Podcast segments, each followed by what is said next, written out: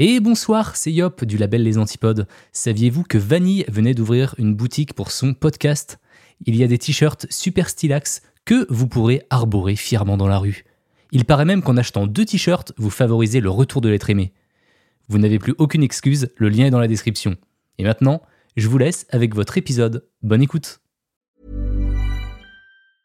Hey, I'm Ryan Reynolds. Recently, I asked Mint Mobile's legal team if big wireless companies are allowed to raise prices due to inflation. They said yes. And then when I asked if raising prices technically violates those onerous two-year contracts, they said, "What the f*** are you talking about? You insane Hollywood ass." So to recap, we're cutting the price of Mint Unlimited from $30 a month to just $15 a month. Give it a try at mintmobile.com slash switch. $45 upfront for three months plus taxes and fees. Promo rate for new customers for limited time. Unlimited more than 40 gigabytes per month. Slows. Full terms at mintmobile.com.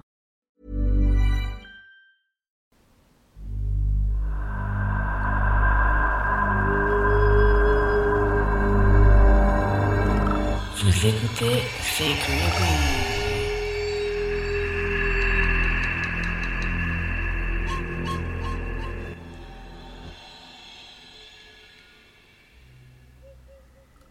Hello, hello, welcome back pour un nouvel épisode de C'est Creepy, podcast dans lequel je vous parle de tueurs et tueuses en série, paranormal et mystères en tout genre.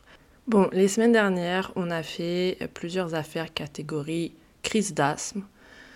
Euh, là, on va faire Chris Watts. C'est un autre style, mais euh, comment vous dire? Quand j'ai fini d'écrire l'épisode, je me sentais pas terrible. Donc voilà. Euh, c'est tout ce que je vais dire pour l'instant. Peut-être que vous la connaissez déjà cette affaire car elle s'est déroulée euh, il n'y a pas si longtemps que ça, c'était l'été 2018 et euh, il y a eu un documentaire Netflix aussi il n'y a pas longtemps, je crois que c'était l'année dernière il me semble. Euh, voilà, donc si vous la connaissez déjà, restez quand même parce que ça se peut vous appreniez de nouvelles choses euh, dessus et puis parce qu'elle est complètement dingue. Euh, voilà, c'est parti, let's go. Ça se passe aux États-Unis, dans le Colorado. Et bah, on va parler du coup de la famille Watts. Ils habitent une grande maison dans un quartier résidentiel typique américain qui a l'air très calme, ma foi. Euh, il y a le père Chris Watts et la mère Shannon, ainsi que leurs deux petites filles, Bella, qui avait environ 7 ans, si j'ai bien calculé, et Céleste, euh, qu'ils surnomment Sissi, qui a 5 ans. Eux aussi, les parents, hein, ils sont jeunes, hein, ils commencent la trentaine. Le père travaille pour une entreprise pétrolière américaine, il est opérateur sur le terrain. Et la mère, Shannon, est commerciale. Elle travaille depuis chez elle. Elle vend des produits du style euh, compléments alimentaires, euh, probiotiques, euh, vitamines, patchs à coller un peu partout sur le corps pour être en bonne santé. Voilà. Un peu à la Herbalife, vous voyez, si vous connaissez Herbalife. Cette entreprise, pas terrible. Donc voilà, elle est auto-entrepreneur et ça marche très bien pour elle, apparemment. Shannon a rencontré Chris à un moment de sa vie où elle se sentait pas terrible. Déjà, niveau santé, elle a découvert qu'elle était atteinte du lupus. Donc elle n'était pas du tout en forme, et en plus de ça, elle venait de euh, vivre un mariage pas terrible, un premier mariage pas terrible. Elle a divorcé et voilà, elle recherche pas spécialement quelqu'un. Et puis un jour, un mec l'ajoute sur Facebook, c'est Chris, et, et puis elle se dit euh, why not? Ils se rencontrent mais Shannon euh, dit que Chris, bah, c'est pas trop son style. Euh. donc elle le repousse, mais il se voit à nouveau. Et il paraît que Chris, euh, il était tellement gentil et compréhensif de sa maladie. voilà, il l'a beaucoup aidé, donc elle est tombée amoureuse. Voilà, donc ils se sont mariés ensuite et ils ont acheté une maison, eu leurs deux filles et tout va très bien pour eux. Ils travaillent, elles travaillent et puis bah voilà, ils vivent très bien. Sur les photos, c'est la famille parfaite comme tout le monde le dit. Enfin parfaite, euh, la maison qu'ils ont achetée en 2013, ils déclarent quand même faillite en 2015, donc ils devaient quand même être un peu en galère financièrement, mais bon, en tout cas, plus généralement en apparence, il n'y a pas vraiment de changement, ils vivent de la même manière, ils partent en vacances, etc. Euh, et ils ont même prévu un troisième bébé. Et soudain, Shannon annonce à Chris euh, qu'elle est enceinte en 2018. Et c'est là que tout va basculer. Le 13 août 2018, vers 2h du matin, Chris et ses filles sont sûrement en train de dormir quand Shannon arrive à leur domicile après un voyage professionnel en Arizona. C'est son amie Nicole qui la dépose devant la maison en voiture. Elle attend qu'elle rentre et puis elle repart. Le lendemain matin, son amie Nicole lui envoie un SMS pour lui demander si tout va bien, car Shannon avait rendez-vous chez l'obstétrice. Je vais pas arriver à le dire, vous avez compris. Elle a rendez-vous chez le gynéco. La veille au soir, quand elle l'a déposé, elle s'était dit qu'elle se recontacterait le lendemain matin, après le rendez-vous de Shannon à 9h, mais Shannon n'a jamais donné de nouvelles. Il faut savoir que Shannon, elle partage tout, mais vraiment tout sur les réseaux sociaux, notamment sur sa page Facebook qu'elle utilise également euh, pour son travail, pour promouvoir ses produits. Elle prend des vidéos de tout, l'annonce de sa grossesse, elle l'a filmé, euh, elle a filmé Chris, elle les filme à l'aéroport, à Noël, chez sa famille, en vacances, elle filme ses repas, enfin elle prend des photos de ses repas, elle prend beaucoup, beaucoup de selfies, elle fait des vidéos de ses filles dans la voiture, quand, elle joue avec leur père, ou au moindre truc qui se passe dans sa vie, euh, bah, elle vient en faire un post Facebook. Donc connaissant sa personnalité, et puis son ami tout court, euh, Nicole, elle est surprise de ne pas avoir de nouvelles de Shannon après son rendez-vous. Et en plus de ça, Shannon lui avait dit la veille ne pas se sentir très bien, elle n'arrivait pas à manger, pas à boire et euh, Nicole lui avait donc proposé de la conduire au rendez-vous le lendemain matin, mais Shannon avait refusé. Nicole lui envoie un SMS et elle n'obtient pas de réponse. Elle en envoie d'autres, elle essaye de l'appeler, toujours aucune réponse. Alors elle lui écrit Je m'inquiète pour toi, j'arrive à la maison tout de suite. Nicole arrive devant la maison vers midi, elle sonne. Toujours rien.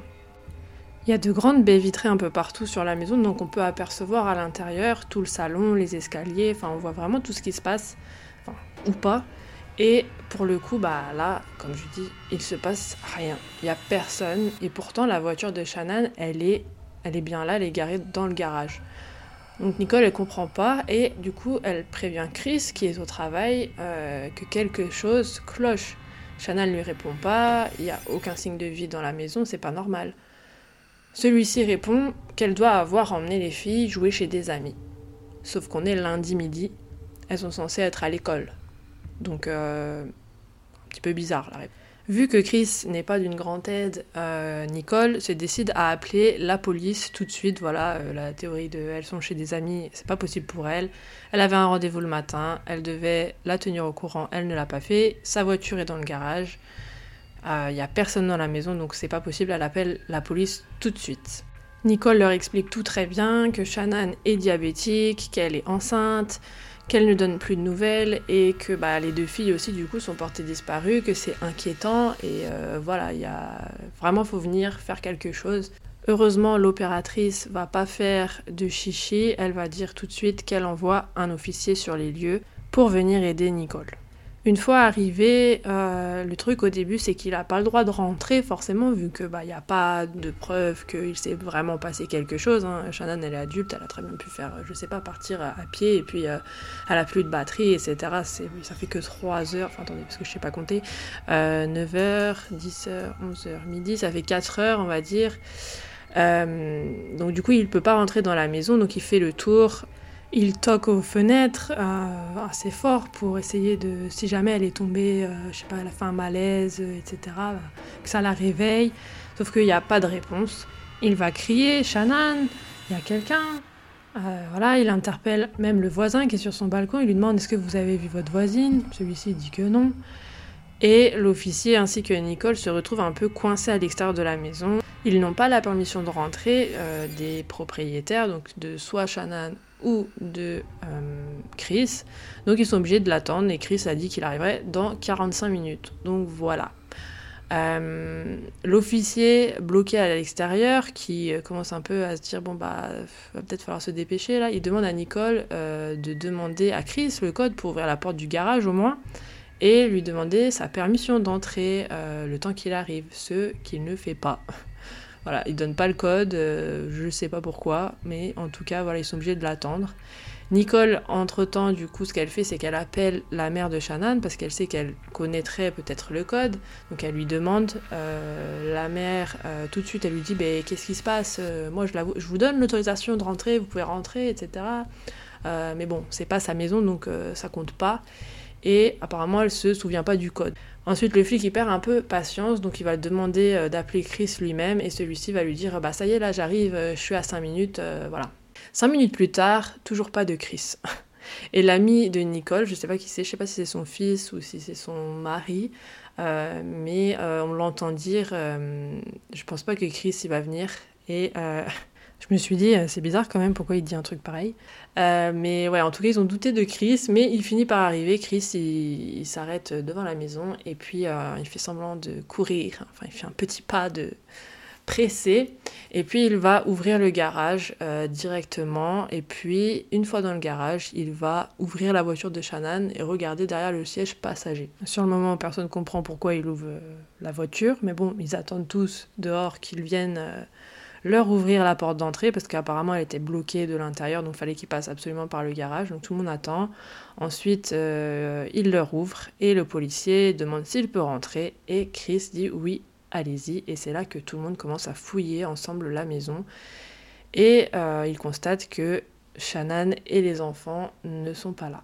Je vous ai mis d'ailleurs la vidéo euh, de toute l'intervention de l'officier de police, euh, parce qu'il avait une bodycam sur lui, donc il filmait tout. je vous la mets sur mon site. Vraiment, cette affaire, elle est documentée, mais à un point, genre, j'ai dû tout regarder pendant des heures, tous les interrogatoires. vraiment, c'est ça qui fait que cette affaire, elle est aussi riche. Et voilà, bon. Je pense que cet épisode, il va faire une heure. Hein. Pour l'instant, ça fait que 10 minutes, mais à mon avis, ça va faire plus d'une heure. Donc voilà. Restez jusqu'à la fin, il y a euh, masse d'informations et c'est très intéressant. Jusqu'au dernier mot que je vais prononcer, euh, j'ai vraiment recueilli toutes les informations sur cette affaire. Euh, et le, pire, je crois que c'est à la fin en fait. Donc voilà, je, juste pour vous dire. Tenez bon. Ils font le tour et Nicole, mauvaise nouvelle, elle trouve le portable éteint de Shannon à l'étage. Et donc là, elle rentre en panique mode. Son téléphone est là, sa voiture est là, même ses médicaments sont là, son alliance est là, donc là, c'est vraiment euh, bad news. Euh, son portefeuille, son sac à main, vraiment, il y a tout qui est là, sur place dans la maison, sauf Shannon et les filles. Donc là, c'est alerte maximum. Et petit détail, dans la chambre des parents, il n'y a plus de drap ni couette sur le lit. Bon après c'est en plein mois d'août, donc bon, euh, je me dis que c'est peut-être pas, c'est peut-être pas suspect. Hein. Moi des fois je vire tous les draps, donc euh, voilà. Euh, tous les rideaux dans les chambres sont tirés. Ça c'est un autre détail bizarre, genre comme si elles se sont, enfin je sais pas, elles se sont volatilisées avant même le lever du soleil en fait. Elles se sont jamais levées on dirait.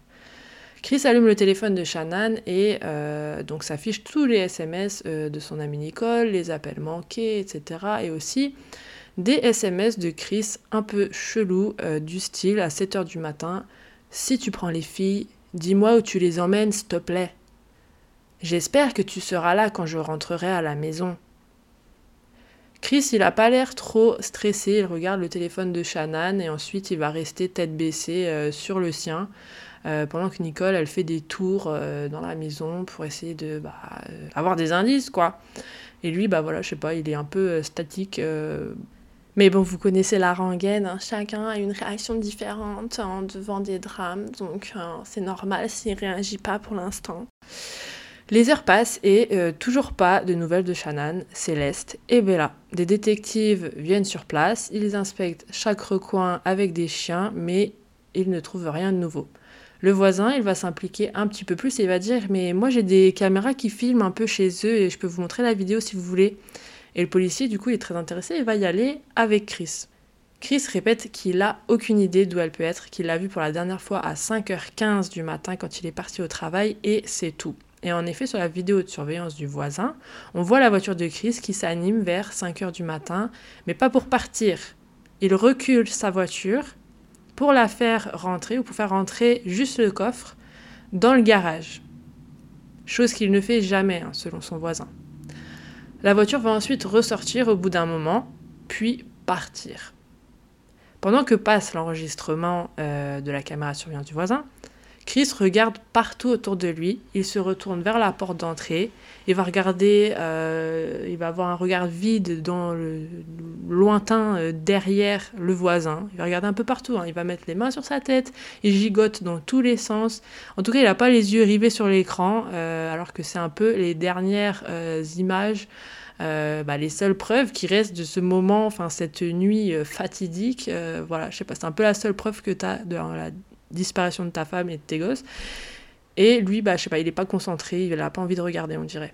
Il va quand même un peu s'expliquer, il va dire qu'il a rentré euh, l'arrière de la voiture dans le garage parce qu'il avait des outils à charger pour son travail ce matin-là. Il blablate à propos euh, de cambriolage qui aurait eu lieu récemment euh, dans leur quartier. voilà, une fois qu'ils ont fini de visionner l'enregistrement, euh, soudain à la télé, il s'affiche une pub, donc c'est une animation euh, d'un fœtus dans un ventre, euh, voilà. Et Chris, là, il regarde le policier il lui dit Ah oui, elle était enceinte aussi. Alors ça fait juste deux heures que la police elle est sur place, mais à aucun moment Chris a dit lui-même à l'officier que sa femme était enceinte de quatre mois quand même. C'est juste, bon, il était au courant le policier bien sûr, puisque Nicole lui a dit euh, direct, mais lui, Chris, euh, voilà, il a, il a rien dit. Mais là, il s'en rappelle. C'est bien, merci Chris. Ensuite, euh, Chris se met un peu à stresser. je ne sais pas comment vous expliquer, mais vous avez la vidéo sur mon site, vous verrez vous-même. Vous verrez qu'il a une gestuelle, vraiment, on dirait il a des verres. Pour moi, il se met à stresser et en fait, juste après, il quitte la maison. Donc, il pense que le policier est en train de le suivre, mais le policier lui dit Non, je vais parler un petit peu avec le voisin et puis je vous rejoins après. Donc, bah voilà, il ferme la porte et puis le voisin, direct, il se tourne vers le policier et il dit Il est bizarre. Il est bizarre. Il parle jamais autant et il se balance comme ça de droite à gauche, c'est super chelou. Et le policier lui dit euh, Oui, mais bon, il vient d'apprendre que sa femme a disparu, donc bon, mettez-vous à sa place, peut-être que c'est normal. C'est pas normal. Euh, voilà. Et le voisin lui dit Ah oui, oui, euh, oui, c'est vrai, peut-être. Mais il n'en démord pas. Chris n'est pas dans son état habituel et il a une attitude très suspecte pour lui et pour euh, vous aussi, j'imagine, hein, quand même, euh, on n'est pas débile. Voilà, je pense que vous avez tous euh, un petit peu senti ce qui va venir. Donc ça, c'est le 13 août, et le lendemain, le 14, les fouilles continuent. Les médias commencent à parler de l'affaire, ils interviewent carrément Chris devant sa maison, sur le porche. Ça se dit le Porsche Je sais pas. Euh, il lui demande s'il pense que sa femme est partie avec les enfants et il va répondre euh, tout sourire. Je rigole pas, hein. il sourit et il dit, je cite, les bras croisés sur son ventre comme s'il était constipé. Ah, euh, je veux même pas commencer à faire des théories parce que, genre, j'espère qu'elle est juste en sécurité quelque part et avec les enfants. Genre, si elle est partie, je sais pas, mais genre, si quelqu'un la retient et qu'elle n'est pas en sécurité, bah, je veux qu'elle revienne tout de suite. Petit sourire de fin. Ensuite, il lui demande, ça va peut-être être une question un peu dure, mais est-ce que vous vous êtes disputé cette nuit-là? Et Chris répond, je cite, C'était pas une dispute, euh, c'était plutôt une conversation émotionnellement chargée, mais euh, j'en dirai pas plus. Euh, mais je veux juste qu'elle revienne. Et là, il sort son plus beau sourire dégueulasse et il rigole. Non mais... Cette... Euh, ah, je peux pas, cette interview, elle est horrible. Genre, euh, jeu d'acteur, zéro. Le 15 août 2018, euh, donc le lendemain encore, un interrogatoire de Chris se déroule chez la police. Il va donner sa version de cette nuit-là. Et encore une fois, vous pouvez voir l'interrogatoire complet qui dure deux heures sur mon site. Mais je vais vous résumer bah, là tout de suite ce qu'il s'est dit, que vous auriez la flemme. Chris dit qu'elle est rentrée à 1h48 du matin, que Shannon est venue se coucher à côté de lui à 2h du matin. Alors déjà, waouh, c'est rapide. En 10 minutes, en revenant de l'aéroport avec sa valise, etc., elle arrive à se coucher direct. Franchement, bravo. Ensuite, ils dorment et lui, il se réveille à 4 h pour le travail. Il se prépare, se brosse les dents, etc. Et puis, il décide de retourner la voir à 14h15, se rallonge dans le lit, à côté d'elle, pour lui dire qu'il a plus l'étincelle et qu'il faut vendre la maison. Pardon, mais c'est complètement ridicule. Pardon, je rigole, mais c'est pas, enfin, c'est pas drôle, mais c'est ridicule d'aller réveiller sa femme à 4h15 pour lui dire j'ai plus l'étincelle, il faut qu'on vende la maison, on va se séparer, on va divorcer. Juste, euh, je sais pas, laisse-la dormir, vous, vous parlerez de ça demain. Enfin, bon, bref. 4h15 du matin, why not, ça pouvait pas attendre. Et comme par hasard, euh, voilà, elle dort pas selon lui. Hein. Euh, elle est arrivée à 2h du matin, elle a dormi à peine 2 heures, mais elle est prête à se prendre un râteau et à organiser euh, une séparation à 4h15, selon ses dires. Il dit que c'est devenu émotionnellement agité, qu'ils se sont tous les deux mis à pleurer parce que juste d'imaginer une séparation avec leurs deux enfants, ça va être très dur. Elle lui aurait dit qu'elle allait prendre les enfants et les emmener chez une amie et qu'elle reviendrait, ce à quoi il aurait répondu Ok. Et sur ce, il est descendu au rez-de-chaussée, s'est préparé son milkshake protéiné à 5 heures, et ensuite il a préparé sa gamelle pour le midi, et puis il est allé charger ses outils dans son pick-up, et puis il est parti à 5h30. Ensuite, à 7h40, vu qu'il n'avait pas de nouvelles de Shannon, il lui envoie un SMS pour lui demander où est-ce qu'elle a emmené les enfants. Puis deux heures plus tard encore, il lui demande par SMS de l'appeler, n'ayant pas eu de réponse. À midi, il reçoit une alerte sur son téléphone de son système de caméra de surveillance qu'il y a quelqu'un à la porte et que ça a sonné. Donc bien sûr, c'était Nicole. Ensuite, il discute avec Nicole au téléphone, euh, tous les deux n'ont pas de nouvelles de Shannon, et à 13h, il part du travail euh, parce qu'il est obligé de quitter pour les rejoindre et leur ouvrir la porte pour vérifier si Shannon est là. La suite, bien sûr, on la connaît, il fouille la maison, etc. Et puis le soir, euh, Chris se retrouve seul dans la maison. Et il espérait que Shannon allait revenir ce soir-là, il allait entendre euh, taper à la porte et qu'elle serait là avec les enfants. Mais bien sûr, c'est pas le cas. Chris dit que quand il a vu tous les médias, toute la police réunie euh, sur les lieux, le lendemain, c'est là qu'il a commencé à penser que la piste criminelle pouvait être possible, du style kidnapping ou autre, mais sinon avant ça, il pensait juste qu'elle était partie avec les enfants et qu'elle répondait plus à personne, enfin qu'elle se cachait quoi. Il dit que si quelqu'un l'a kidnappée, ça devait être quelqu'un qui la connaissait, vu qu'il n'y avait aucun signe d'effraction dans la maison et que tout était en ordre selon lui.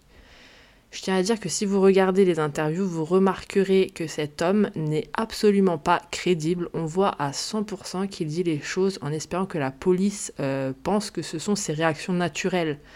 Mais euh, son jeu d'acteur, il est absolument inexistant ou tellement énorme justement que bah on voit que ça. Donc c'est ça passe pas en fait. Moi je sais pas, euh, je, je dis pas ça parce que je sais la suite. Mais vous allez voir les vidéos et vous allez comprendre tout de suite que le gars, il euh, y a quelque chose qui cloche avec lui, hein, il n'est pas net.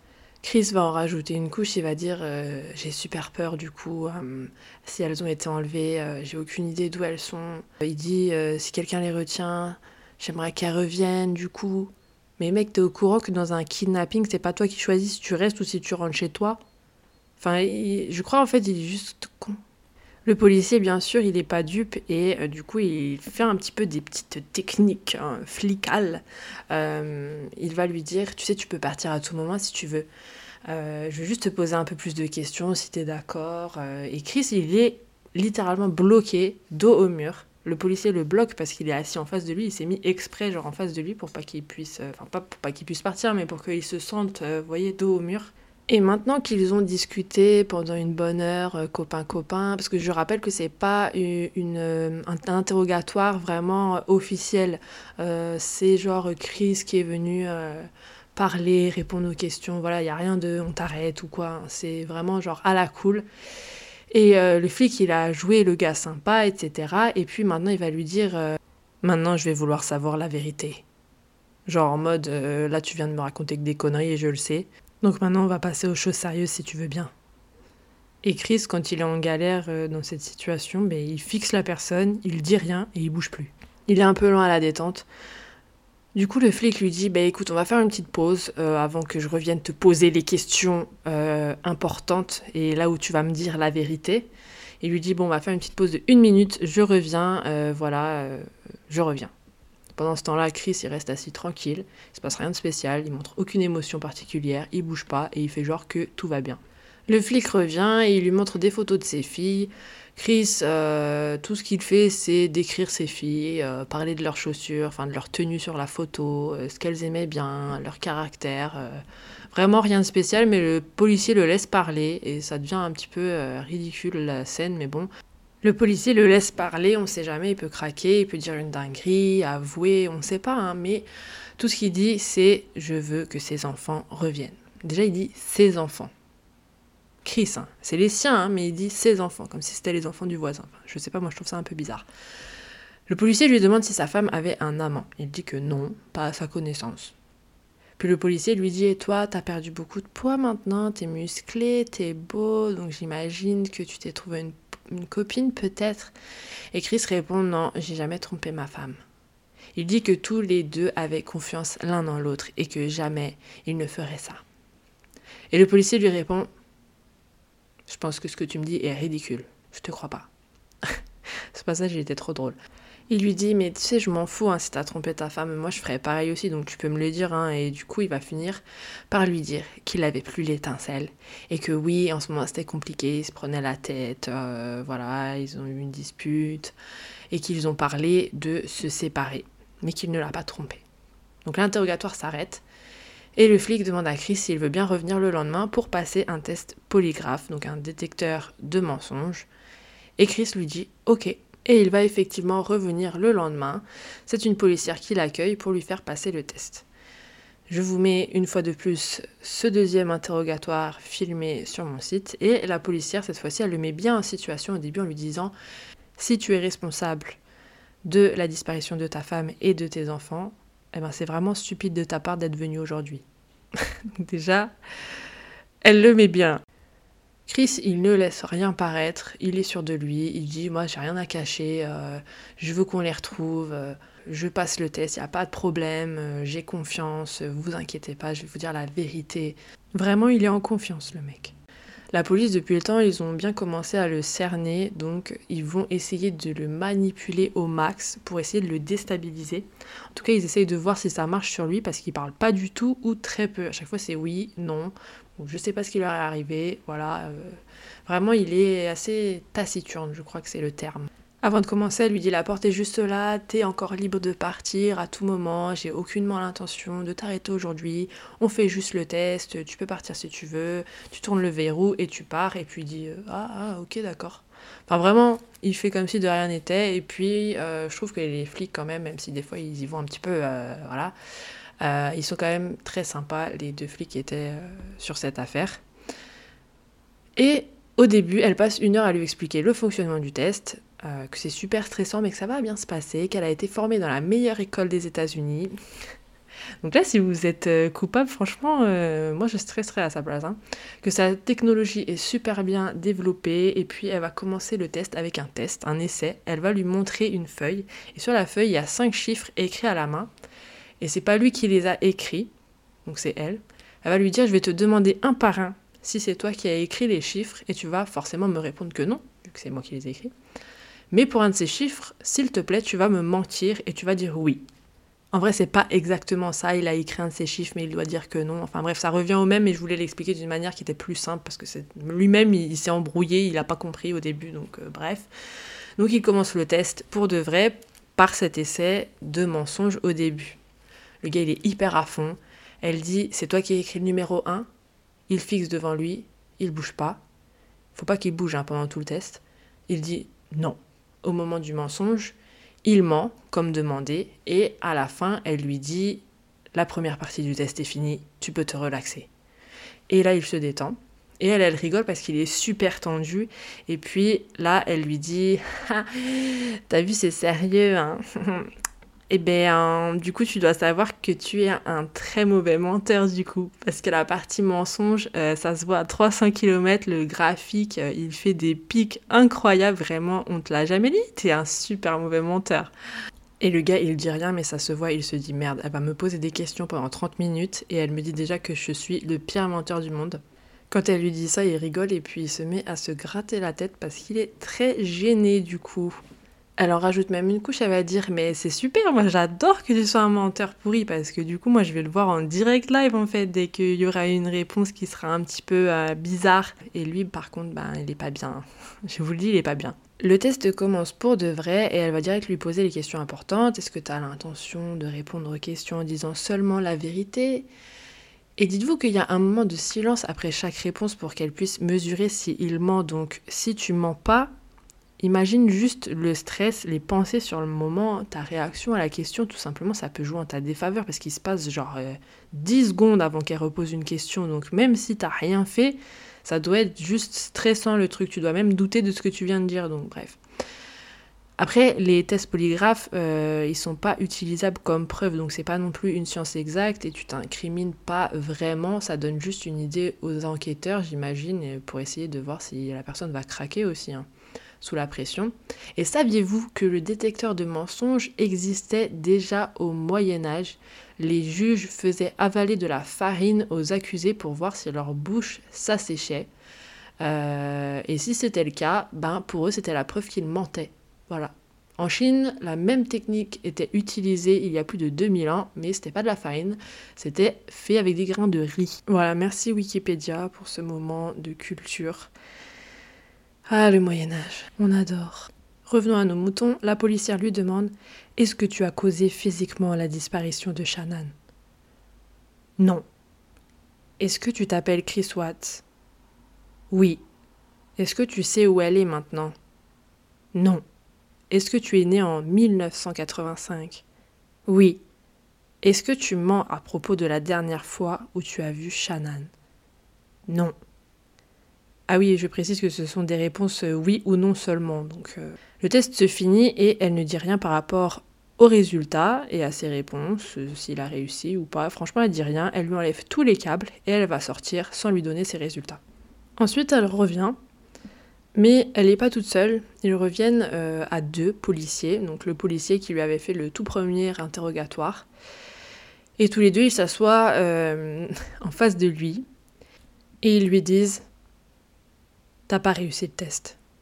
Et on pense que t'as besoin d'avouer quelque chose. Tu dois être prêt à le faire maintenant, je pense. Donc bon, il n'y a pas de preuve de quoi que ce soit, il n'y a pas de corps, il n'y a rien, il n'y a pas de traces de sang, vraiment il n'y a rien, mais ils essaient de le manipuler pour qu'il avoue quelque chose. Parce que comme vous et moi, je pense qu'ils le sentent pas du tout, le Chris, et bien évidemment, c'est le mari, donc c'est le suspect numéro un, et en plus, c'est la dernière personne à avoir vu sa femme et ses enfants en vie. Donc euh, c'est tout à fait normal en fait de lui mettre la pression. Chris il continue à démentir tout ce qu'ils disent. Il dit mais j'ai pas menti pendant le test, hein, je vous le jure. J'ai rien à voir avec la disparition de ma femme et de ses enfants. Alors lui il me fatigue à dire ses enfants. Je comprends pas pourquoi il parle de ses enfants en disant C. C-E-S. Genre ça pourrait être les enfants du voisin, comme je vous ai dit, c'est pareil pour lui. Il dit pas mes filles, euh, les filles, euh, enfin en tout cas très rarement. Il va plutôt dire euh, les enfants, ses enfants, voilà. Bon, je sais pas. je tiens juste à dire ça parce qu'il y a d'autres internautes qui ont relevé aussi ce, petit détail. Après peut-être que ça veut rien dire, je sais pas, j'ai pas d'enfant donc je peux pas, je peux pas vous dire. Bref, le flic l'arrête tout de suite. Il lui dit stop Chris, stop, arrête de mentir. Prends une grande inspiration.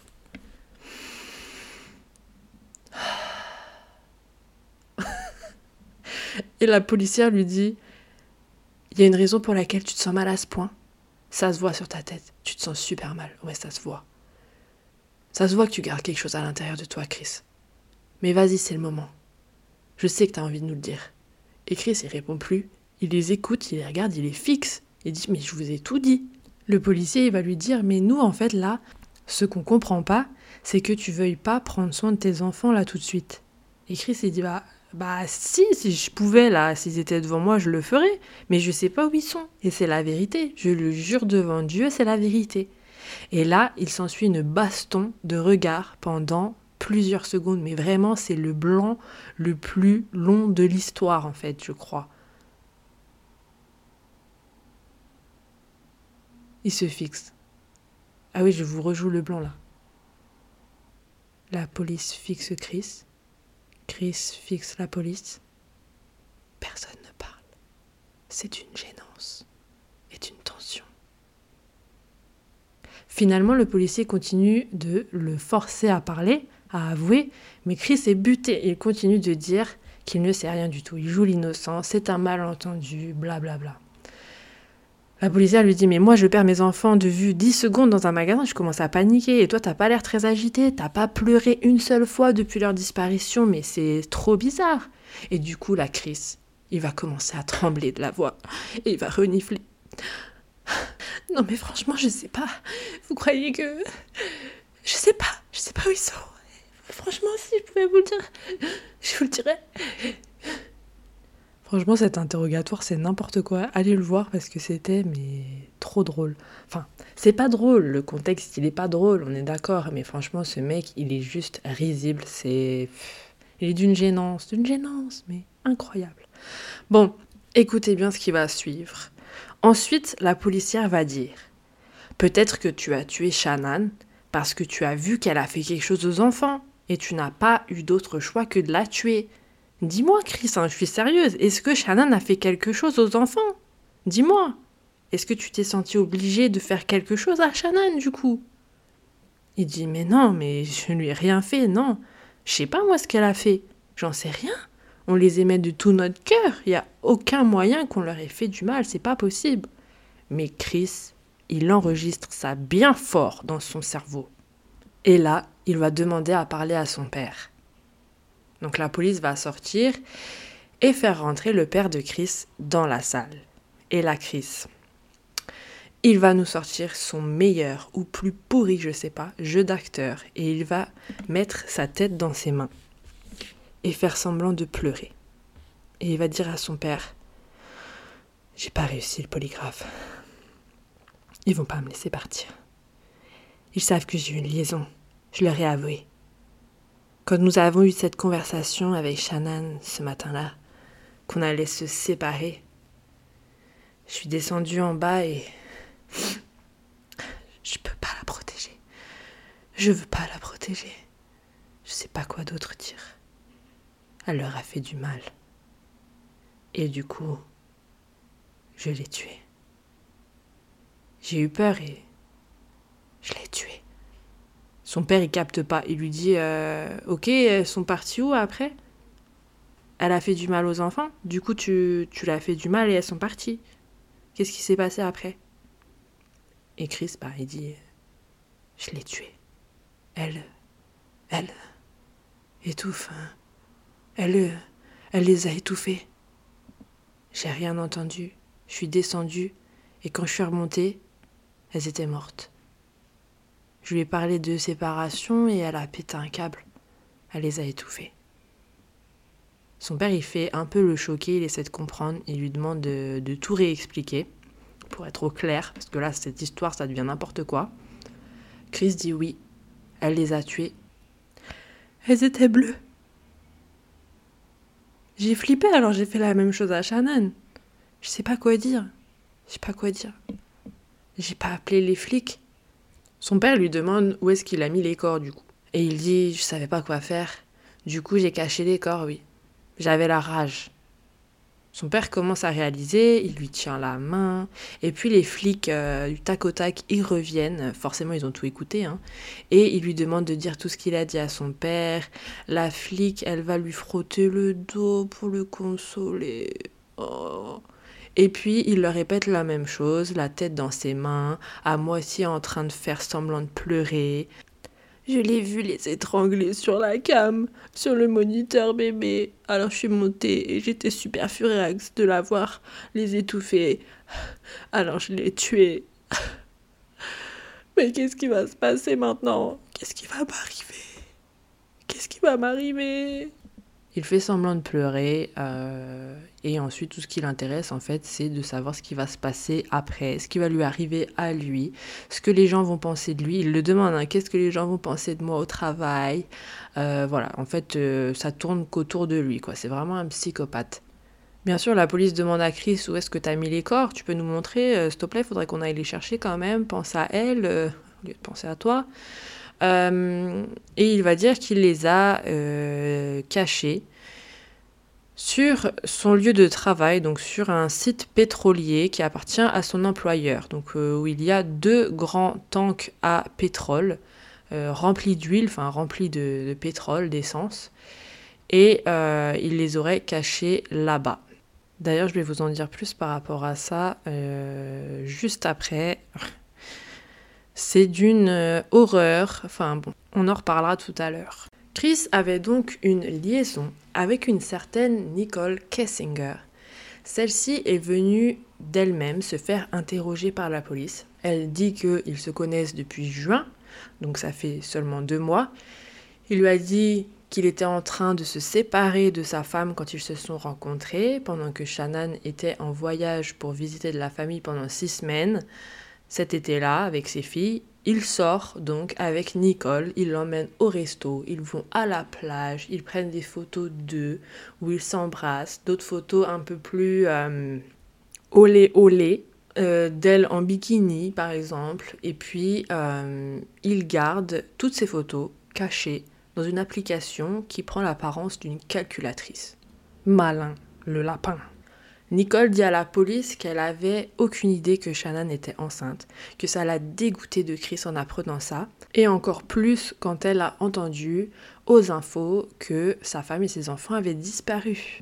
Chris, lui, par contre, il dit à la police que Nicole, elle savait qu'il était marié, oui, que son couple avait des problèmes, mais voilà, Nicole était au courant qu'il allait quitter Shannon pour elle, car c'est vraiment une personne merveilleuse et il a jamais ressenti autant d'amour pour personne avant Nicole sympa pour Shannon et tes trois enfants. Il l'a rencontré au travail et vraiment c'était le coup de foudre quoi.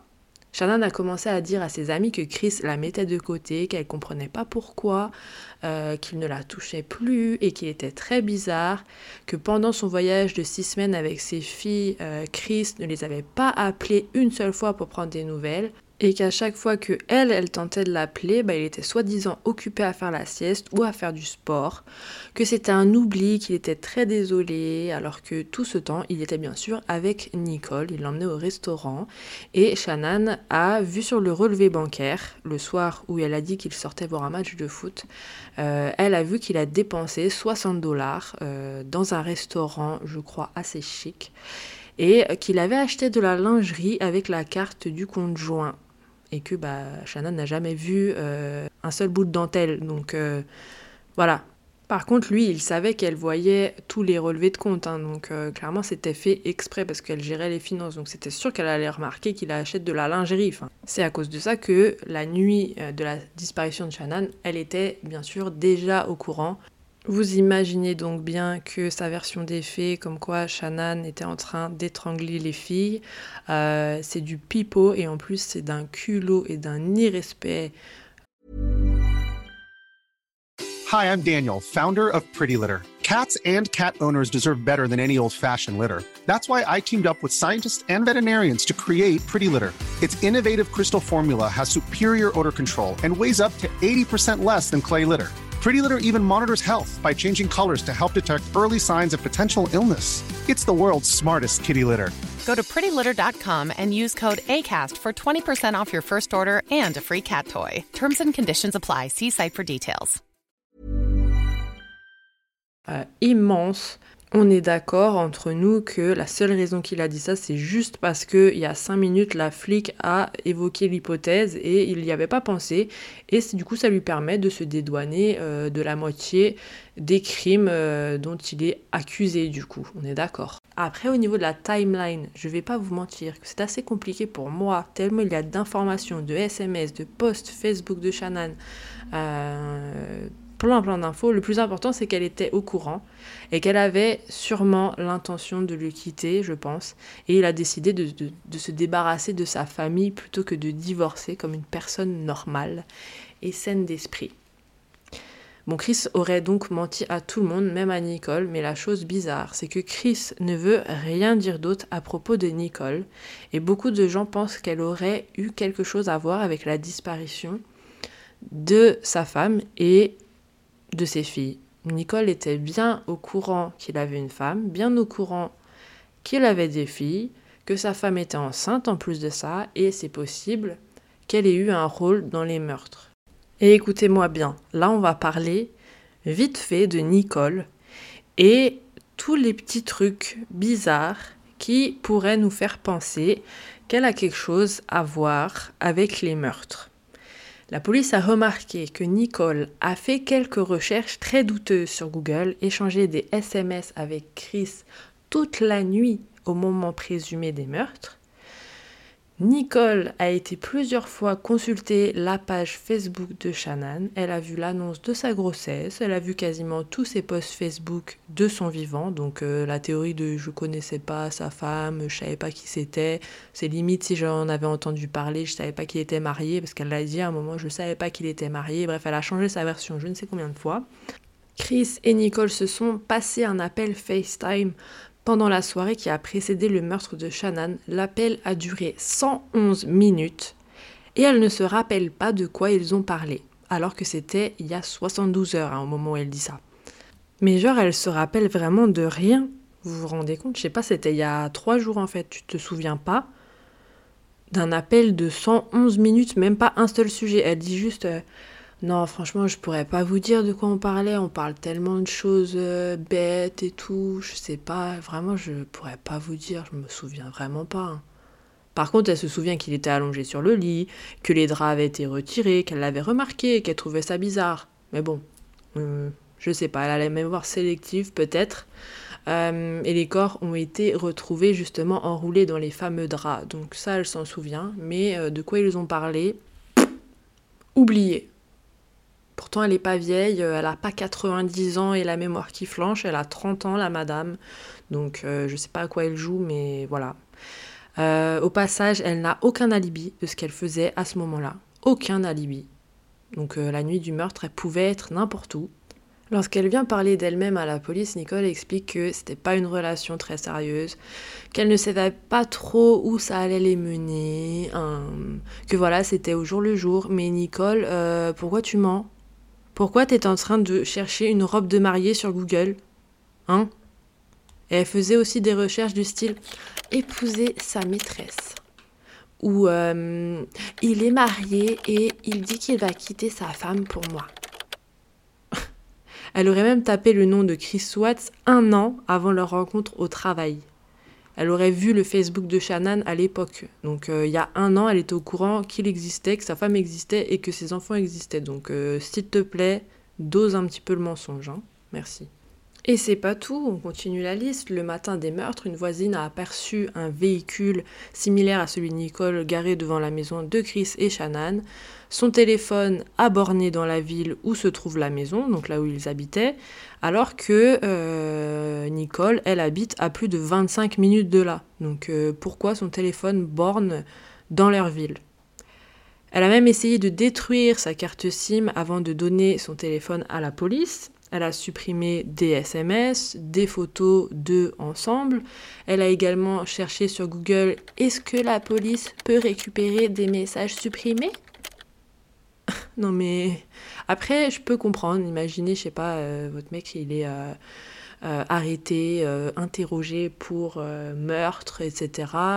et vous êtes la maîtresse je pense que les SMS, vous avez un peu envie de les supprimer parce qu'après, ça va se retrouver dans la presse et puis vous allez passer pour la méchante, etc. Mais bon, quand même, je sais pas. Je sais pas. Est-ce que vous auriez essayé de détruire votre carte SIM? Dites-le moi. Moi, peut-être.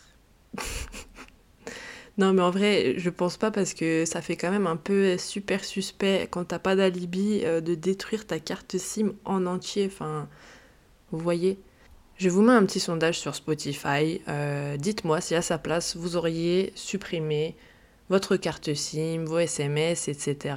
Euh, voilà, dites-moi, on va voir. Bon, soyez pas trop clément envers euh, Nicole. Hein. ça se fait pas d'essayer de supprimer des preuves pour la police. Puis de toute façon, ça se fait pas en fait quand tu sais qu'il a une femme. Je comprends pas.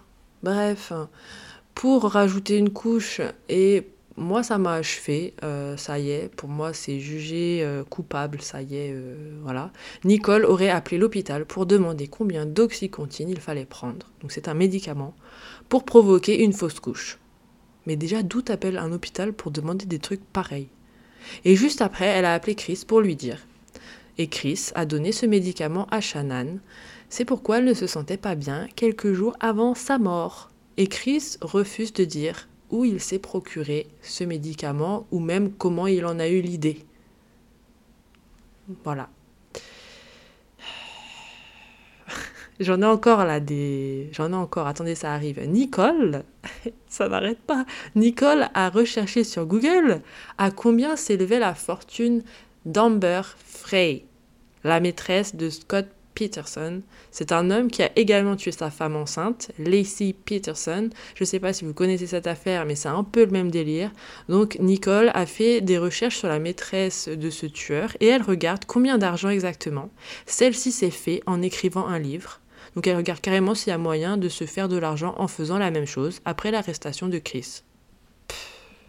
On pense que Nicole, comme elle travaille au département de la sécurité dans la même entreprise pétrolière que Chris, euh, il se serait donné rendez-vous sur le site pétrolier, là où il a caché les corps, car ils auraient prévu une fraude à l'assurance en se débarrassant des corps, en mettant feu au tank de pétrole. Ils auraient voulu créer une explosion et récupérer l'argent de l'assurance pour ensuite continuer leur euh, jolie petite vie ensemble. Ah oui, et aussi par rapport à cet appel de 111 minutes sur FaceTime le soir du meurtre, euh, dont elle se souvient rien du tout. Par contre, elle se souvient de plein de trucs qui ne servent absolument à rien. Elle se souvient que euh, quand ils se sont appelés, bah, elle, a, entendu la télévision en fond et elle s'est dit c'est bizarre, elle veut savoir pourquoi.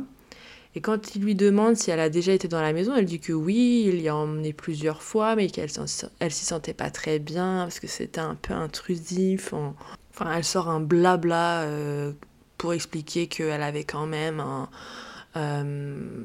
honte. Euh, vous voyez qu'elle pouvait pas vraiment aller dans leur chambre ou voilà voir où ils habitent et tout, que ça la gênait, la pauvre. Et euh, elle dit qu'elle est passée devant la salle de jeu des filles et euh, vraiment elle est passée devant, hein. mais elle a quand même remarqué euh, tous les livres qu'il y avait dedans, qu'elle avait dit à Chris, ça c'est cool, vous lisez, voilà, donc ça elle s'en souvient. elle se souvient aussi qu'ils ont une caméra sur la porte d'entrée, donc la police dit ça on sait pas. On sait pas par rapport à la caméra, elle dit si si si, il y a une caméra sur la porte d'entrée. Enfin que des détails absurdes, mais par contre rien Rien qui lui revient de la conversation qu'ils ont eue seulement quelques heures avant qu'il tue sa femme et ses filles. Et vous croyez qu'on la croit? Bah non. À part la police. La police, par contre, il la croit et euh, elle n'est pas plus suspectée que ça, en fait. Déjà, je comprends pas parce qu'elle a aucun alibi. Euh, ils, se, sont envoyés des SMS avant, après. Euh, elle a borné dans la même ville. Je comprends pas. Franchement, je comprends pas. C'est très bizarre. Et puis euh, le détail de la caméra aussi sur la porte d'entrée, ça, elle y prête attention aux caméras de leur maison, donc euh, je sais pas. Alors aussi, elle fait son numéro, elle pleure devant les policiers, elle dit mais comment il a pu faire ça? Ces filles sont toutes petites, faire ça à des toutes petites filles, c'est horrible. Enfin bref, euh, elle pleure et puis sinon, bah après, elle se remet à parler normalement. puis à la cool, à la police en fait, je sais pas, elle est très détendue pendant l'entretien. Enfin voilà, elle rigole, ils rigolent ensemble. Enfin voilà, je elle aussi, c'est un jeu d'acteur euh, vraiment, euh, vraiment.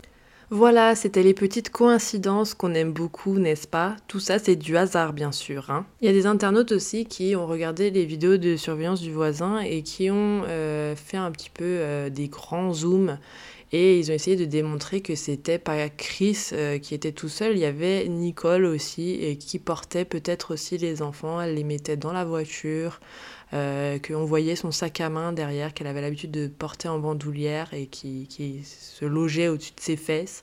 Enfin bref, que c'était elle en gros qui l'aidait aussi euh, ce jour-là, enfin cette nuit-là, et qu'on la voyait directement sur les vidéos de surveillance. Après, je vous pas que moi j'ai pas trop vu ça.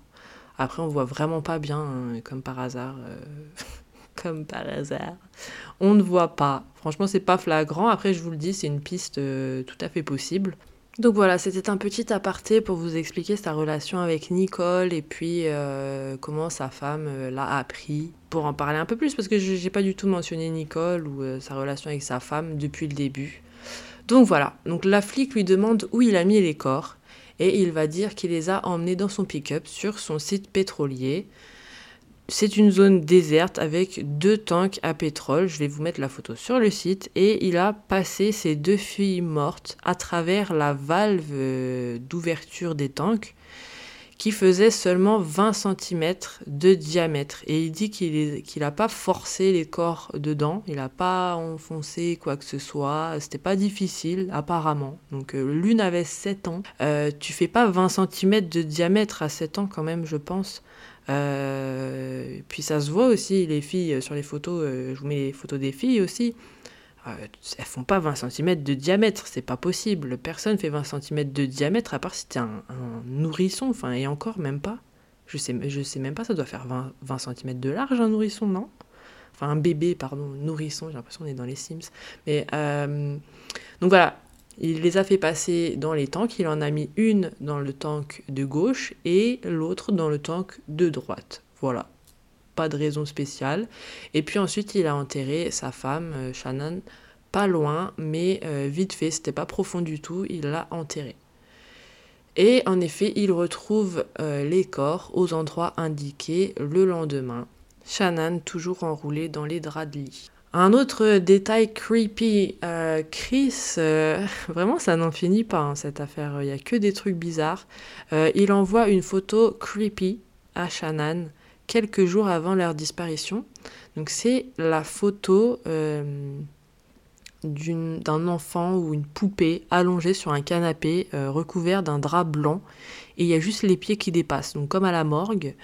Euh, et c'est apparemment une poupée Elsa qu'il a mis en scène comme ça sur leur canapé.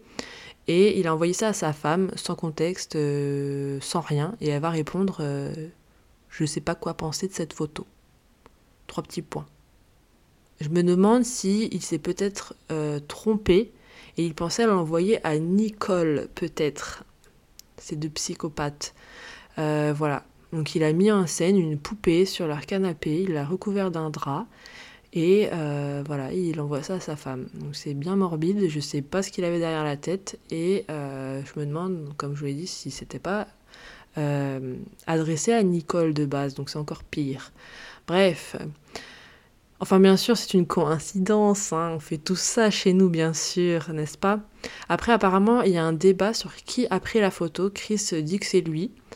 Euh, la mère de Chris dit que c'est elle, mais bon, dans les deux cas, euh, c'est fucked up. Hein. Je comprends pas euh, pourquoi vous prenez une photo pareille, en fait. Il dit que c'était un truc drôle, qui avait pas de signification spéciale. Voilà, c'était une petite blague pour sa femme. Trop drôle, putain. Ça montre bien le genre de choses qui se passaient dans sa tête quelques temps avant les meurtres, pendant qu'il fréquentait Nicole et pendant que sa femme n'était pas là avec les enfants. Voilà, c'était le genre de choses. il les appelait pas, il leur demandait pas comment ça allait, mais par contre, il envoyait des petites blagues comme ça de enfants morts qui mettaient en scène sur des canapés. Voilà, sympa. C'est creepy quand même cette affaire, elle me choque toujours aujourd'hui, c'est vraiment du n'importe quoi. Donc voilà où on en est, Chris protège Nicolas à fond, il dit qu'il emportera le secret de si elle a participé ou pas jusque la tombe, ben cool. Voilà, il est trop gentil, il veut pas l'impliquer dans le bordel. Euh, par contre, ça l'a pas dérangé de tuer sa femme et ses gosses, mais bon. La famille de Chris aussi est un peu particulière, enfin ses parents en tout cas, ils le soutiennent à 100% dans sa version des faits. Il croit toujours aujourd'hui que euh, Shannon euh, a attaqué les enfants, qu'elle les a étouffés et que Chris a du coup dû réagir et la tuer. Quand j'ai lu ça, j'étais choquée, mais comment ça les parents ils croient toujours cette version? C'est pas possible, c'est n'importe quoi. Bon, après, à savoir, les parents de Chris n'ont jamais apprécié Shannon. Ils se sont même embrouillés avec elle à propos d'une allergie aux noix, notamment euh, Bella et Céleste, elles étaient allergiques aux noix, mais vraiment hein, tout type de noix. Et elles sont allées passer un après-midi chez les parents de Chris. Euh, et ceux-ci les ont emmenés acheter des glaces. Donc Shannon avait évidemment prévenu la famille de Chris qu'elles étaient allergiques aux noix qu'il fallait faire super attention. Elle leur a dit de se débarrasser de toutes les noix qu'ils avaient chez eux spécialement pour leur venue. Et la mère de Chris, bah, elle a rien écouté, c'est dit, elle est chiante celle-là, faut pas abuser non plus. Euh, du coup, il y avait des noix en plein milieu du comptoir, euh, enfin du comptoir, de la cuisine, vous savez, à portée de main des enfants, enfin vraiment l'irrespect. Donc ils emmènent les filles manger des glaces et la mère de Chris, elle s'est acheté une glace remplie de toutes les noix euh, qu'elle pouvait trouver dans le magasin, pour elle. pendant que les filles mangeaient une autre glace, hein, sans noix quand même. mais elle, voilà, elle mangeait sa glace avec toutes les noix en face d'elle. Et quand Shannon, elle a appris ça, bah, elle était folle de rage. Elle a pris les filles et elle a dit qu'elle ne reviendrait jamais avec les filles chez eux, qu'elle ne voulait plus jamais les voir. Et eux, bien sûr, bah, ils comprenaient pas du tout son point de vue. Euh, Shannon a demandé à Chris de dire à ses parents bah, que c'était inacceptable de la défendre, de les appeler, de les engueuler, bref, de faire quelque chose. Et celui-ci a répondu par SMS euh, Ouais, grave, je vais leur dire que c'est pas cool, parce que c'est les enfants quand même. Bref, Shannon, elle n'était pas du tout contente des parents de Chris et de Chris lui-même, euh, pour le coup, qu'il n'a pas beaucoup aidé sur ce coup-là.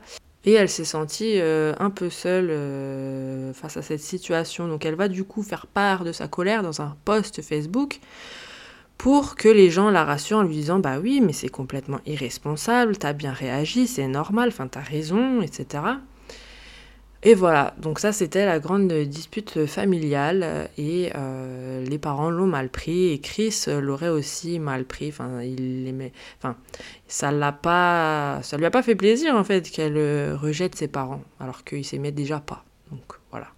Au-delà de cet épisode, euh, Shannon organisait des anniversaires pour les filles et invitait les parents de Chris qui ne venaient pas. Donc voilà, un peu l'ambiance de la famille. Ils n'aimaient pas Shannon à un point que ça ne les dérangeait pas de louper la fête d'anniversaire de leur petite fille. C'est quel genre de grands-parents ça? Chris est arrêté le 15 août 2018. Quand son travail apprend ça, il le vire direct. Et au passage, son taf, ils étaient au courant de sa liaison avec Nicole. Donc bon, c'est pas cool, mais bon. Bref. Le 16, euh, la police récupère les corps sur le site de stockage pétrolier et le 21 août, Christopher est accusé de quatre meurtres au premier degré, incluant celui de son enfant pas encore né qui est considéré euh, bah, comme une termination de grossesse illégale. Euh, je ne sais pas si ça se dit termination, mais je l'ai dit. Et trois chefs d'accusation supplémentaires pour avoir bougé les corps. Sa caution est fixée à 5 millions de dollars. Cette affaire a été traitée comme une affaire de familicide et ils expliquent que Chris est l'exemple parfait d'un destructeur de famille, c'est ce qu'ils appellent euh, en anglais, euh, qui agissent le plus souvent en été, juste avant la rentrée scolaire. Ils ont en général dans la trentaine, ce sont des hommes hein, en général. Et le plus souvent, il se suicide après les meurtres. Mais bon, pour Chris, c'est pas le cas. Il s'aime bien trop pour ça. Il dit qu'il y a pensé, mais en vrai, euh, on n'y croit pas une seconde. Enfin, moi, j'y crois pas une seconde, vu qu'il a euh, vraisemblablement tué sa famille dans le but de recommencer à zéro sa vie avec sa maîtresse. Euh, je vois pas comment il peut la recommencer s'il est mort. Chris, il va dire qu'il s'est mis à sortir avec Nicole parce qu'en fait, avec Shannon, il n'arrivait pas à être lui-même. Euh, autant qu'avec Nicole, il avait l'impression d'être plus en contrôle des choses avec Nicole. Et ça, c'est quelque chose que les gens vont dire. Certains vont accuser Shannon de l'avoir oppressée euh, pendant leur relation, qu'elle était très stricte ou je sais pas quoi, enfin qu'elle l'étouffait. Bref, j'ai lu des choses de ce genre. Et même sur la page Facebook de Shannon, j'ai vu des commentaires où il y a des mecs, je suis sûre que c'est des mecs, qui sont venus dire non mais euh, elle lui méritait, il n'y avait pas à le maltraiter comme ça aussi, faut pas s'étonner, euh, enfin voilà quoi. Alors que jamais de la vie elle l'a maltraité, c'est juste que bah voilà c'était elle euh, qui gérait le foyer, voilà elle pouvait être Enfin, c'est elle qui gérait tout. Lui, il était beaucoup plus euh, introverti. Et comme il le disait lui-même, bah, il se laissait faire un petit peu. Enfin, il se laissait faire. Il se laissait aller. Euh, voilà, c'était elle qui prenait les décisions. Et puis lui, il suivait, quoi. C'est tout. Il n'y avait pas de maltraitance. C'est juste que c'était comme ça que leur couple, il était. Et puis, euh, voilà, c'est tout. Et puis, il y a des gens qui ont dit, non, mais elle a abusé. Enfin, un peu comme l'affaire Daval, enfin, vous voyez ce que je veux dire, ils ont, un moment, ils ont accusé euh, les victimes, non, mais c'était leur faute, elles étaient trop bossy, enfin voilà, quoi, toujours la même chose. Euh, et en plus, Shannon, euh, c'est elle aimait beaucoup Chris, euh, elle postait beaucoup sur les réseaux, elle faisait des posts entiers sur Facebook pour le remercier, euh, pour lui dire que c'était la meilleure chose qui lui soit arrivée dans sa vie. Bon, bien sûr, ce post-là, il n'a pas bien vieilli, mais euh, elle publiait sans cesse des, des photos d'eux ensemble, enfin, ça se voyait qu'elle l'aimait beaucoup. Et puis, euh, quand il a commencé à la délaisser après sa rencontre euh, avec Nicole, elle n'a pas arrêté de lui demander ce qui se passait, pourquoi il était distant. Euh, et tout ce qu'il répondait, c'est Bah, il a rien. il se passe rien. Je sais pas de quoi tu parles. Et elle lui écrivait des lettres pour lui dire qu'il lui manquait. Enfin, vraiment, euh, c'était pas du tout la faute de Shannon, hein, elle le maltraitait pas. Et lui aussi, il a clairement mal géré son couple, surtout que c'est lui, hein, le monsieur qui poste des vidéos conseils de couple, comment sauver votre mariage sur YouTube. Hein. C'est pas une blague, hein. quand ils se sont rencontrés il y avait 10 ans, euh, bah, il postait des vidéos, voilà, c'était pour un cours à l'université, il donnait une conférence. Euh, alors, nul à chier, hein, la conférence, il est vraiment nul. Commence en disant, voilà, il fait beau aujourd'hui, il fait 12 degrés. Euh, je vais vous faire un cours sur comment réparer son couple, comment communiquer. En... Voilà, donc c'est l'hôpital qui se fout de la carte vitale, encore une fois. Il plaide coupable pour les meurtres de sa femme et ses filles le 6 novembre, juste pour éviter la peine de mort en vrai de vrai. Il est dit également que la famille de Shannon n'a pas souhaité demander la peine de mort parce qu'il ne voulait pas qu'il y ait euh, une mort de plus. Donc euh, voilà, il est donc condamné le 19 novembre à l'équivalent de 5 vies en prison, 3 qu'il devra servir consécutivement et 2 en même temps sans possibilité de libération conditionnelle. En plus de ça, il lui rajoute 48 années supplémentaires pour avoir mis un terme à la grossesse de Shannon. Et en plus de ça, il rajoute 36 ans pour avoir déplacé et caché les trois corps. Donc si je compte bien, ça fait, on va dire, 100 ans par vie. Allez, donc ça va faire un total de 382 ans en prison, vu que les deux dernières sont à effectuer en même temps et non pas à la suite, sinon ça ferait 582 ans. Après, je vous mens pas, je sais pas compter, donc ça se peut que je raconte n'importe quoi. Il est immédiatement placé en prison et le 3 décembre 2018, ils sont obligés de le transférer pour des raisons de sécurité. Apparemment, il n'est pas trop aimé en prison. Donc maintenant, il est dans le Wisconsin. Toujours en prison.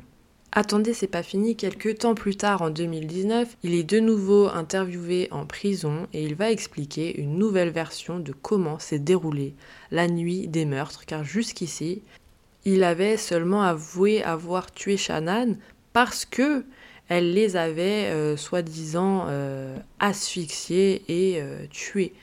Donc là, il va dire que c'est lui qui a tué tout le monde. Enfin, il se décide à avouer ce qui s'est passé cette nuit-là. Il dit s'être disputé avec Shannon dans leur chambre juste après avoir couché avec elle quand elle est rentrée à 2h du matin cette nuit-là. Il dit avoir trouvé le moment très bizarre d'ailleurs, mais bon, ça l'a pas empêché. Ensuite, euh, il se serait endormi et puis il se serait réveillé pour le travail un peu plus tard, vers 4 heures du matin. Il s'est préparé et puis ensuite, il est bien revenu à l'étage, l'a réveillée finalement, donc elle dormait, pour parler parce qu'il savait qu'elle était au courant de sa liaison et il avait besoin d'en parler. Pour en parler, il lui est monté dessus, donc elle était allongée sur le dos, il l'a réveillée, donc elle se réveille, elle se retourne, elle dormait sur le ventre à la base. Elle se retourne et là il lui monte dessus au niveau de la, taille. Et euh, bah, il s'est accroupi en fait hein, dessus. elle lui aurait dit euh, bah enlève-toi, euh, ça me fait mal au bébé là. Mais bon, apparemment il s'en fout et il commence à parler. Elle lui dit qu'elle sait qu'il a une maîtresse. Il nie et elle commence à pleurer. Il dit à Shannon que leur mariage ne va pas fonctionner. Et il lui parle de se séparer parce qu'ils ne sont pas compatibles euh, selon lui. Il parle comme ça pendant 15-20 minutes. Il ne lui parle pas du tout de Nicolin. Juste, il lui dit euh, ça va pas marcher finalement entre nous.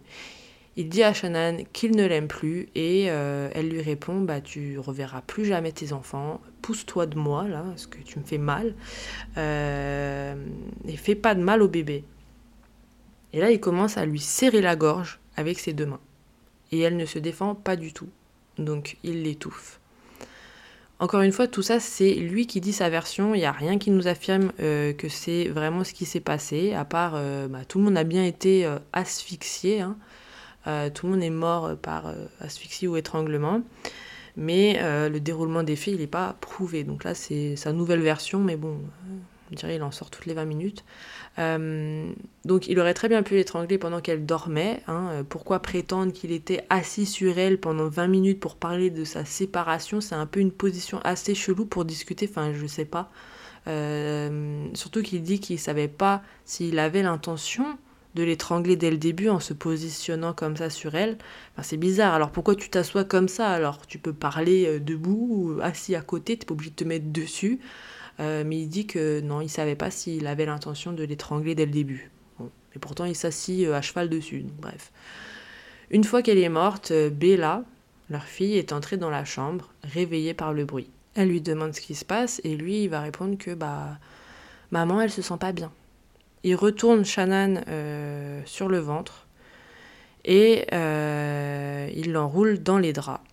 Il a essayé de la porter en bas, mais il n'a pas réussi, donc il l'aurait traînée euh, dans les escaliers jusqu'au rez-de-chaussée, pendant que Bella, sa fille, regarde et elle commence à pleurer en demandant Bah, elle a quoi, maman? Il dit que Bella, elle était intelligente et elle savait ce qui se passait à ce moment-là. Par contre, à aucun moment il se dit qu'il va l'enfermer quelque part, je sais pas, dans une autre pièce. Non, il laisse sa gosse euh, le regarder traîner sa mère, morte, euh, enroulée dans un drap, euh, en bas des escaliers. Enfin, pour vous dire à quel point, mais il va pas bien le mec. Hein. Aucun courage, aucune décence. Enfin, c'est vraiment du n'importe quoi. D'ailleurs, si ça, ça vous met pas bien je vous conseille d'arrêter d'écouter parce que là, ça va être euh, de pire en pire. Moi, quand j'ai fini d'écrire, là, on n'est pas loin de la fin, là, quand j'ai fini d'écrire cet épisode, je me sentais pas terrible. Euh, surtout que du Chris Watts, j'en ai bouffé toute la semaine, du lundi jusqu'à aujourd'hui, samedi, 21h36, pendant que je suis en train de vous parler là tout de suite. Euh, donc là, il me sort par les trous de nez et je peux vous dire que la suite, ça va pas être glorieux. Donc, ça va être de pire en pire. Si ça vous plaît pas, ben je vous en veux pas couper maintenant parce que euh, voilà, c'est du contenu euh, sensible. C'est à ce moment-là que Chris fait entrer son pick-up dans le garage en marche arrière pour y charger le corps de Shannon euh, par terre à l'arrière. Céleste se réveille à son tour à cause du bruit et donc ses deux filles sont en train de le regarder faire. Euh, puis ensuite, ben, il prend sa gamelle du midi et ses filles et il met le tout à l'arrière de son véhicule. Il prend même pas la peine de récupérer euh, les sièges auto euh, de la voiture de Shannon pour les mettre dans le sien. Donc elles sont assises à l'arrière sans siège auto et puis voilà, il met sa gamelle à côté hein, parce qu'il faut qu'il mange le midi bien sûr. Ensuite, il les emmène vivantes sur le site pétrolier où se trouvent les tanks à pétrole. Et il sort Shannon en premier. Il la pose par terre, pas loin de là où il va l'enterrer plus tard. Bella et Céleste lui demandent Mais qu'est-ce que tu fais à maman? Et c'est là qu'il va vers Céleste. Il lui met sa couverture sur la tête et il l'étrangle euh, sur le siège arrière. Euh, je vous passe les détails de euh, comment il tient la tête, etc. On n'a pas besoin du mode d'emploi. Bella, bien sûr, euh, bah, elle est assise à côté, puis elle assiste à toute la scène, encore une fois, puis elle ne dit rien. La pauvre, hein, elle, elle a assisté à tout hein, depuis le début avec sa mère, et puis quand il l'a traînée dans les escaliers, etc., là, il tue sa sœur devant elle, donc voilà, c'est... Bref, ensuite, il la voit emmener sa sœur Céleste, euh, morte, euh, dans ses bras, jusqu'en haut du tank à pétrole qu'il va ouvrir. Euh, et puis, ben, il va euh, glisser euh, Céleste dedans, refermer la valve, redescendre, et puis, cette fois-ci, Bella demande qu'est-ce qui est arrivé à Céleste? Est-ce qu'il va m'arriver la même chose? Il se rappelle plus s'il a dit oui ou non, se rappelle plus. Puis ensuite, il va prendre la même couverture et il l'étouffe également, de la même manière.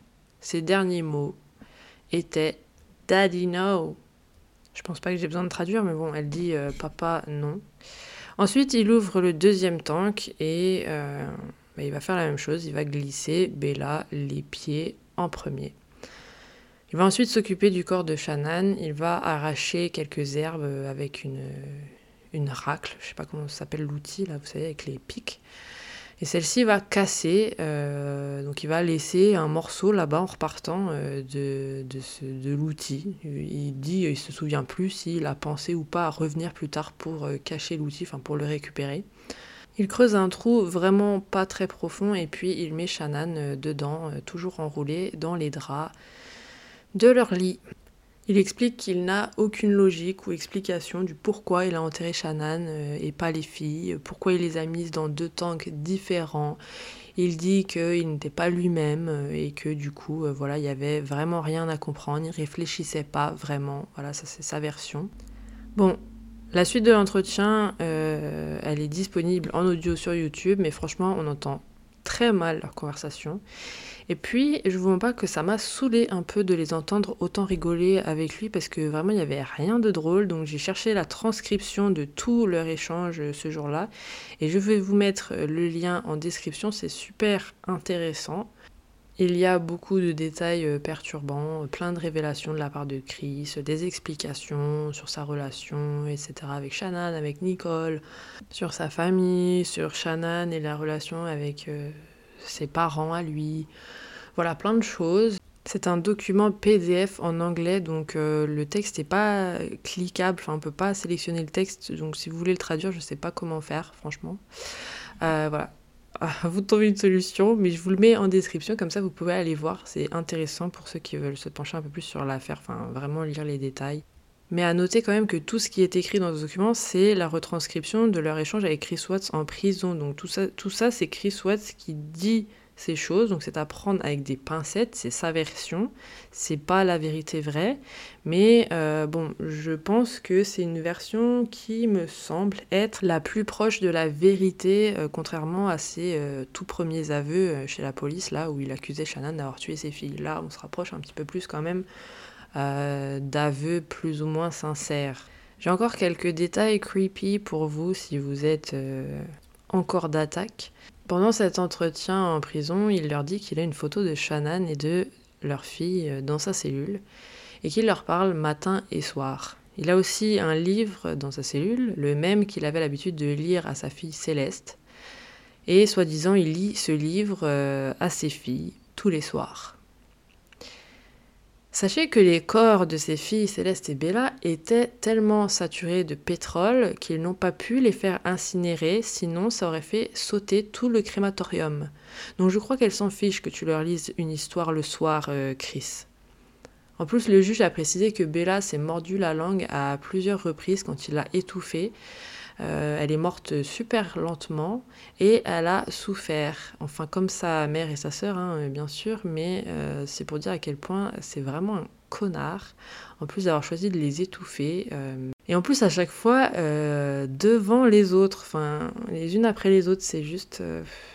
J'arrive pas à comprendre, franchement. Parce qu'il a pas l'air, euh, il a pas l'air d'avoir, enfin, je sais pas comment dire ça, c'est un peu bizarre. Il a pas l'air d'avoir un fond méchant, euh, complètement tordu, euh, bizarre, agressif ou quoi. non, il, je sais pas, du jour au lendemain, il fait des trucs qui ont ni queue ni tête. Mais après, peut-être que il c'est bizarre d'ailleurs, il n'y a pas de caméra sur le site pétrolier parce que c'est un peu désert, etc. Ça aurait été bien d'avoir mis des caméras là-bas, mais ça se peut aussi que Nicole était là avec lui et puis euh, elle a participé. C'est pas forcément lui qui a euh, étranglé tout le monde. Peut-être qu'elle a participé. Donc voilà. Euh, qu'est-ce que j'allais dire d'autre Ah oui, Chris reçoit des tonnes de lettres en prison, des lettres qu'il insulte. D'abord, faut noter, hein, parce que voilà, je pense qu'on aurait envie de le faire aussi, qui disent que c'est un monstre. Et ces lettres, il dit ne pas les garder, il ne garde que les lettres positives et en particulier euh, les lettres que des dizaines de femmes euh, lui envoient. Elles se présentent euh, un peu comme dans l'amour et dans le pré, voilà, elles veulent échanger avec lui et plus si affinité. Et c'est quand même incroyable ces femmes qui écrivent au serial killer. J'avais une amie comme ça d'ailleurs. Elle écrivait à des Américains en prison. Euh, j'ai jamais compris pourquoi, mais bon, chacun son délire. Je vous mets quelques lettres euh, sur le site et puis aussi une vidéo YouTube où quelqu'un les lit, ces lettres. Euh, voilà, c'est vraiment n'importe quoi. Mais bon, ça, faut pas chercher à comprendre. Je sais plus comment ça s'appelle. C'est un syndrome bizarre ou en tout cas, c'est un, un phénomène. les femmes qui aiment les serial killers ou l'inverse peut-être. Je sais pas. J'ai jamais entendu l'inverse, mais je suis sûre que ça existe. Euh, et en 2021, récemment, justement, Chris a fait de nouvelles confessions par écrit dans ses lettres. Il a dit à une de ses correspondances qu'il avait euh, prévu le meurtre depuis plusieurs semaines cet été-là et que le médicament qu'il avait administré à Shannon à son insu, l'oxycontine, dont j'avais parlé plus tôt, procuré par Nicole, était une tentative de faire avorter Shannon pour que ce soit plus facile de sortir avec Nicole. Donc si Shannon n'était plus enceinte, alors il n'aurait pas forcément eu à la tuer. Voilà. Nouvelle petite info qu'il euh, donne voilà, des gens qu'il ne connaît pas euh, par écrit. Il révèle aussi qu'il avait essayé d'étouffer les filles euh, à la maison, dans leur lit, mais il n'avait pas réussi. voilà, donc je sais même pas pourquoi il parle de ça dans leurs lettres, mais bon. Voilà, je crois que j'ai fait le tour. Euh, conclusion, je ne crois pas qu'il regrette quoi que ce soit. Il est juste pas content de s'être fait prendre en fait. Euh, d'ailleurs, c'est d'ailleurs ce qu'on voit euh, quand on lui annonce sa peine. il baisse la tête et il secoue sa jambe comme s'il était stressé. Il regarde pas les familles qui lui parlent en lui disant que c'est un monstre. le juge qui s'adresse à lui pareil en lui disant que c'est un monstre, que ses filles ont souffert. lui juste il tête baissée, il secoue sa jambe, euh, voilà. Et ça se voit qu'il a juste le seum de s'être fait attraper et pas euh, d'avoir massacré toute sa famille, il s'en fiche.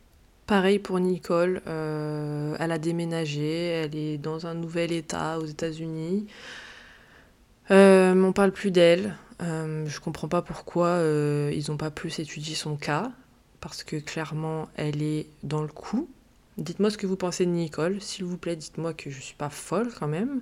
Ça se peut même que ce soit euh, l'organisatrice de tous euh, les meurtres, parce qu'elle a quand même eu euh, le courage et le culot d'entreprendre ces petites recherches téléphoniques à l'hôpital là pour demander comment faire avorter une femme enceinte. Donc au vu que ça n'a pas fonctionné, qu'elle se sentait juste mal, ben, elle s'est dit bah vas-y, bah, on va les tuer, hein, puis c'est tout. Apparemment, l'avocat de Chris Watts aurait essayé de rentrer en contact avec euh, Nicole, donc sa maîtresse. Elle n'aurait pas répondu. donc, euh, pourri tout seul en prison. Voilà. Je trouve ça quand même euh, dégueulasse de sa part. Le, je vais pas dire le pire du pire, il n'y a, a, pas un seul élément qui est pire plus qu'un autre dans cette affaire, mais juste quand je l'ai entendu dans l'interrogatoire à la fin se confesser en disant euh, Shannon était en train d'étrangler les gosses, c'est pour ça que je l'ai tué. Mais pardon, mais pardon, mais ah, oh, j'espère que le fantôme de Shannon lui a craché dessus à ce moment-là. Bon, je vais m'arrêter là. Euh, voilà, c'était l'affaire Chris Watts. J'espère que cet épisode vous aura plu. Pas l'histoire, hein, l'épisode. On est d'accord. Euh, franchement, vers la fin, c'était pas une partie de plaisir de lire euh, sa version des faits. J'avais jamais lu ce rapport avant et voilà, il est terrible. Vraiment, ça fait trop de la peine. En plus, sa femme, elle était vraiment super belle. Elle avait l'air super gentille, beaucoup plus que Nicole en tout cas. Et ses filles aussi étaient super mignonnes. Enfin, vraiment, c'est vraiment un gros fils de croûte. Et littéralement, parce que ses parents, c'est deux vieilles croûtes. Hein. Franchement, je crois même que son père, il a dit euh, qu'il espérait qu'il se remette avec euh, Nicole. Enfin, je sais pas quoi. N'importe quoi. Ça doit couler euh, dans le son de la famille, à mon avis. Euh, mais c'est juste trop bizarre. Chris, il avait pas l'air d'être un tueur dans sa personnalité. Enfin, c'était. Tout le monde a toujours dit qu'il était réservé, ok, euh, mais super gentil, pas agressif. Et pourtant, il a fait une dinguerie sans nom. Après, voilà, on saura jamais pourquoi le divorce, ça lui aurait pas suffi. ou même si t'assumes pas le divorce, je sais pas, cours et ne reviens jamais. Enfin, c'est bon, euh, t'es pas obligé de tuer toute ta famille. Enfin bon, je vais m'arrêter là. J'espère que vous avez écouté jusqu'au bout. J'ai travaillé pendant une semaine euh, sur cette affaire et j'ai essayé de vraiment tout vous inclure.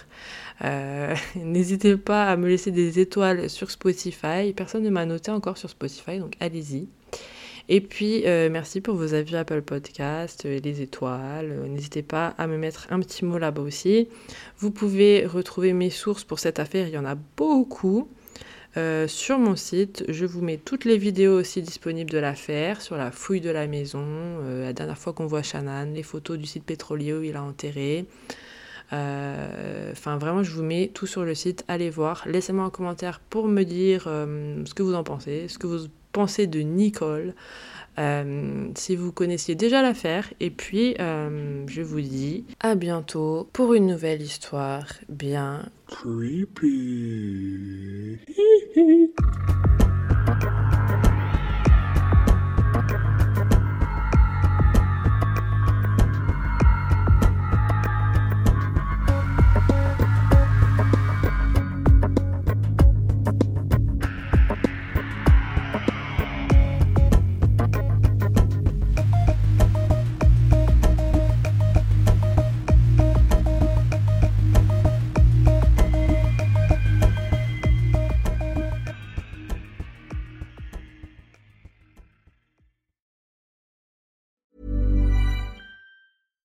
When you make decisions for your company, you look for the no brainers. And if you have a lot of mailing to do, stamps.com is the ultimate no brainer. It streamlines your processes to make your business more efficient, which makes you less busy. Mail checks, invoices, legal documents, and everything you need to keep your business running with stamps.com. Seamlessly connect with every major marketplace and shopping cart. Schedule package pickups and see your cheapest and fastest shipping options from different carriers with rates up to 89% off USPS and UPS rates. And with the stamps.com mobile app, you can take care of mailing and shipping wherever you are. Make the same no-brainer decision as over 1 million other businesses with stamps.com. Sign up with code program for a 4-week trial plus free postage and a free digital scale. No long-term commitments or contracts. That's stamps.com. Code program. T'es encore là? Envie d'écouter plus d'épisodes de C'est Creepy? Une douzaine d'épisodes exclusifs t'attendent sur mon Patreon. Ouais, une douzaine. Voici un petit aperçu de ce qui t'attend. Oui, mais un pistolet d'alarme, c'est pas une arme. Tu sais, c'est des balles à blanc, en fait. Hmm, ok. C'est pour faire peur. Ah, mais... Je me suis dit, peut-être le pistolet, il fait radio réveil ou je sais pas ce qu'il s'appelle. Candy a dû s'emparer de la hache et pour ce faire, elle a dû distraire Betty en lui mordant la main. Ensuite, elle frappe Betty à l'arrière du crâne avec la hache. Sauf qu'à l'époque, ils sont pas très très microbes et bactéries. Du coup, Charles décide d'écourter son séjour à Paris et rentre au Glandier le 3 janvier au bout de sa vie, ou plutôt au bout du rouleau de PQ. Et c'est Marie. Vu qu'il y avait des doutes de meurtre, prouvez à tout le monde que ce n'est pas un meurtre, prouvez que c'est un suicide. Refaites les tests, montrez que bah voilà, avec la corde, nanana, lancez le truc par, par dessus bord. Non, ils ont rien fait. C'est aberrant. Quelle indignité. Sache que tu peux aussi, dès aujourd'hui, rejoindre mon Patreon gratuitement pour tester et écouter un épisode exclusif. Tu auras tout de suite accès à l'épisode sur la macabre histoire d'Edgin, mais aussi à la version vidéo de mes épisodes publics que je commence à filmer pour que vous ayez accès aux coulisses. Pour rejoindre, rien de plus simple. Tu trouveras le lien Patreon dans la description de cet épisode. À tout de suite pour plus d'histoires bien Creepy.